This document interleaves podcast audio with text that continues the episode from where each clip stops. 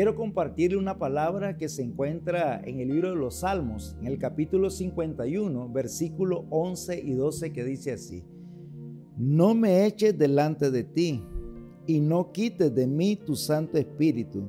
Vuélveme el gozo de tu salvación y espíritu noble me sustente. David está pasando por un proceso donde reconoce que ha pecado, que ha fallado a Dios, pero también que reconoce la ausencia de la presencia y de la salvación y el gozo que éste produce cuando estamos lejos de Él. Pero hay algo que Él se enfoca en este momento y Él dice, quítame cualquier otra cosa, pero no me quites tu presencia.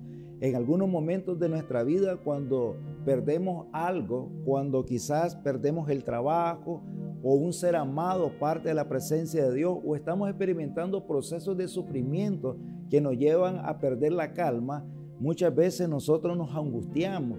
Pero hay algo aquí que podemos aprender, que lo más importante en nuestra vida, más allá de tener suplidas todas nuestras necesidades, todo aquello que nosotros podamos desear, es poder tener a Dios como centro de todo en nuestra vida.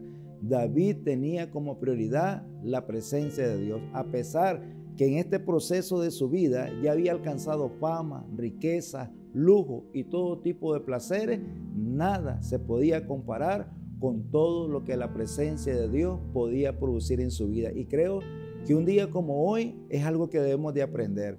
Un día como hoy es un día de volvernos a Dios, de vincular nuestro corazón con el corazón de Él y traerle el placer a Él que va a producir también la plenitud y el gozo de experimentar la salvación todos los días de nuestra vida. Dios continúe bendiciéndote.